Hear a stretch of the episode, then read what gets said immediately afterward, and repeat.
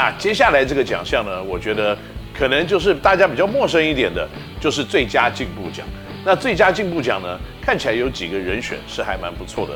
譬如说像啊，钱肯尼今年就打得非常的好。嗯、那大家都知道啊，钱肯尼在过去可能在梦想家的角色，可能他是一个比较重于防守的，可能在防守的大锁上面呢，他可以扮演这样子的一个角色。可是今年在攻击方面，他得分也站上了双位数，他的三分球的命中率也一段时间就是站上了四成以上。那所以也许在攻击方面，今年他的确是进步了很多。那其他还有一些人选呢？譬如说，最近三分手感越来越火烫的，在过去几年可能都是坐在、呃、富邦勇士队的板凳上面的郭少杰，最近也是越打越好。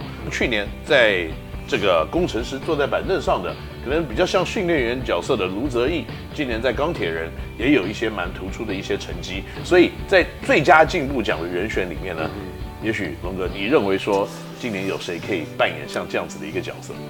这一个题目最佳进步奖哦，就是因为。这个我可能，这个要稍微做一点保留的原因是，因为我第一季没有没有参与到，对，对，没有参与到，当然也看了几场比赛。不过从今年的比赛上来看的话呢，呃，钱肯尼是我印象比较深刻的。嗯哼。所以钱肯尼的确在今年，不管是他去年的表现，已经算是蛮不错的，已经有的时候就是完全就是先发球员了。但是今年我认为他已经可以站上可能是梦想家得分最多的本土球员这样子的一个角色的时候，他的确也是帮助了梦想家在今年打出一个不错的成绩。OK，好，那如果是以年度最佳第六人呢？这个龙哥，你会把第六人的角色扮演给谁？因为有的时候这个位置啊。可能也是因为先发场次的问题，所以也是一个比较模糊一点的人选。所以我今天提供几个球员的名字让你来参考一下。第一个就是今年在富邦打的比较多扮演第六人，从板凳出发的是林志杰。嗯哼那你要把林志杰当做第六人来看的话，那当当然了，他突然出现的成绩一定是让大家非常惊艳的。那第二呢，这个国王队今年 Quincy Davis。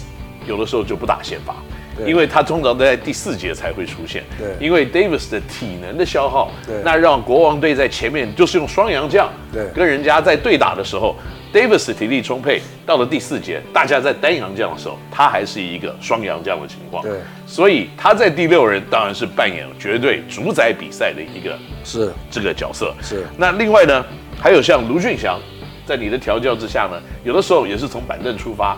给予了领航员还强大的一些得分的机会。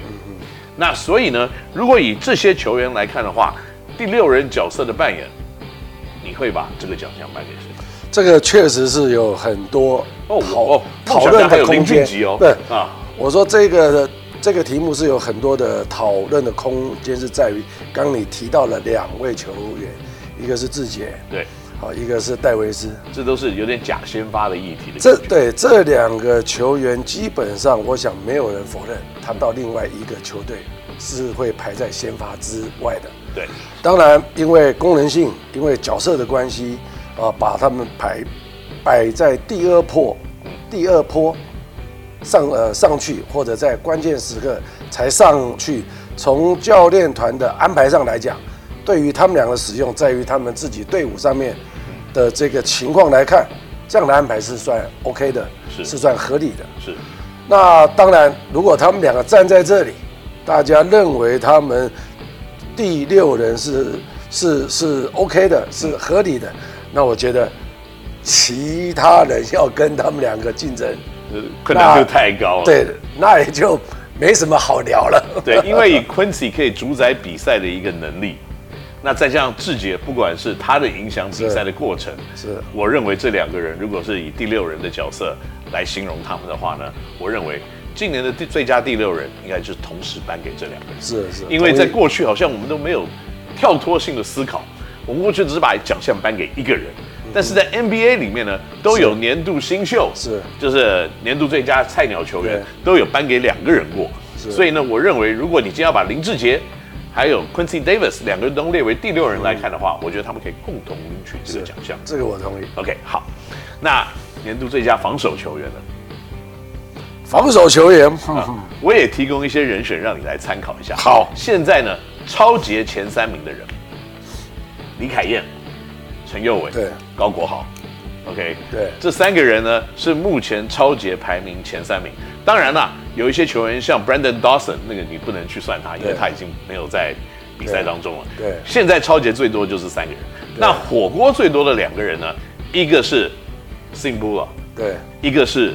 Brendan Gilback，对，那可是我个人认为呢，在防守永远都要守到对方最难守的这个家伙呢，嗯、以现在的联盟里面，我个人认为我看到钱肯尼有这样子的一个潜力，嗯，所以我认为就是说，在综合纵观这些人来看呢，如果这些是你的选择或你自己的观察，还有第五个人、第六个人的人选的话，你会把年度最佳防守球员颁给谁？这个我同意 Kenny 讲的。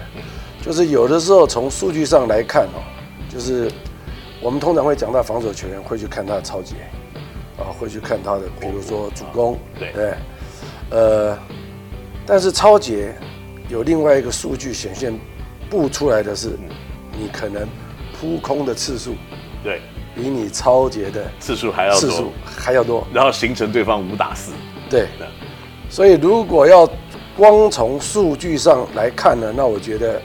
就就是可能没有那么的全面了，是。也担心以后球员未来要去拿奖项，对，就就钻到数据里面去了。每个都是用抄的，每个都是用去赌的。对，那如果说从篮球的一个基本面来讲，进攻跟防守。是，那我们进攻就在想办法得分嘛，防守就是我想办法不让人家得分。当然，防守区域也很大，但是如果从最终的最后一线来看的话，那我觉得布拉，嗯，他是有那个那个对于禁区方面的主宰力，对，他是有这一个这个这个这个他的那个主宰力在的啦。嗯，那我说如果从这个方向来看，呃，最佳防守，说不定也可以往这方面来参考。OK，好，那大家知道这个最佳防守的奖项，我个人其实因为我防守太差了，所以我自己也不愿意给这个奖项。应该不是这样讲的，不过没关系。接下来呢，我们是不是少讨论了最后的这一个奖项？因为其实，在 P League 里面有很多不同的奖项，还有什么最佳主场啊、最佳人气王啊、最佳啦啦队啊、最佳 GM。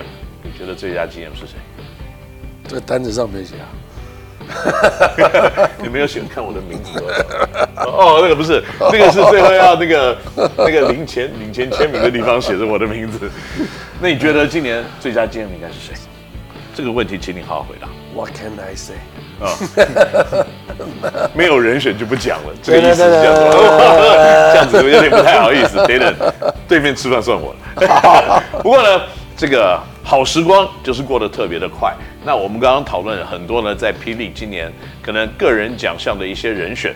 那当然最后一个问题呢，仅供大家娱乐参考，没有什么真实的参考的像这个情况。不过呢，如果你真的想在这个地方提供你自己的意见，现在有一些个人的奖项已经开放投票了。所以呢，请各位观众朋友们呢，可以到网站上面去呢，把你心中最理想的这个人选这一票给投下去。那你的一票绝对也可以证明呢，在不管是您的参与或在 P League 的进步呢，都可以有一些真正的意见。好了，今天的节目就到这边到一个段落。我们下个礼拜的节目呢，还是继续跟郑志龙先生一起来谈我们国内篮球其他的一些新闻。我们下个礼拜再见，拜拜，拜拜。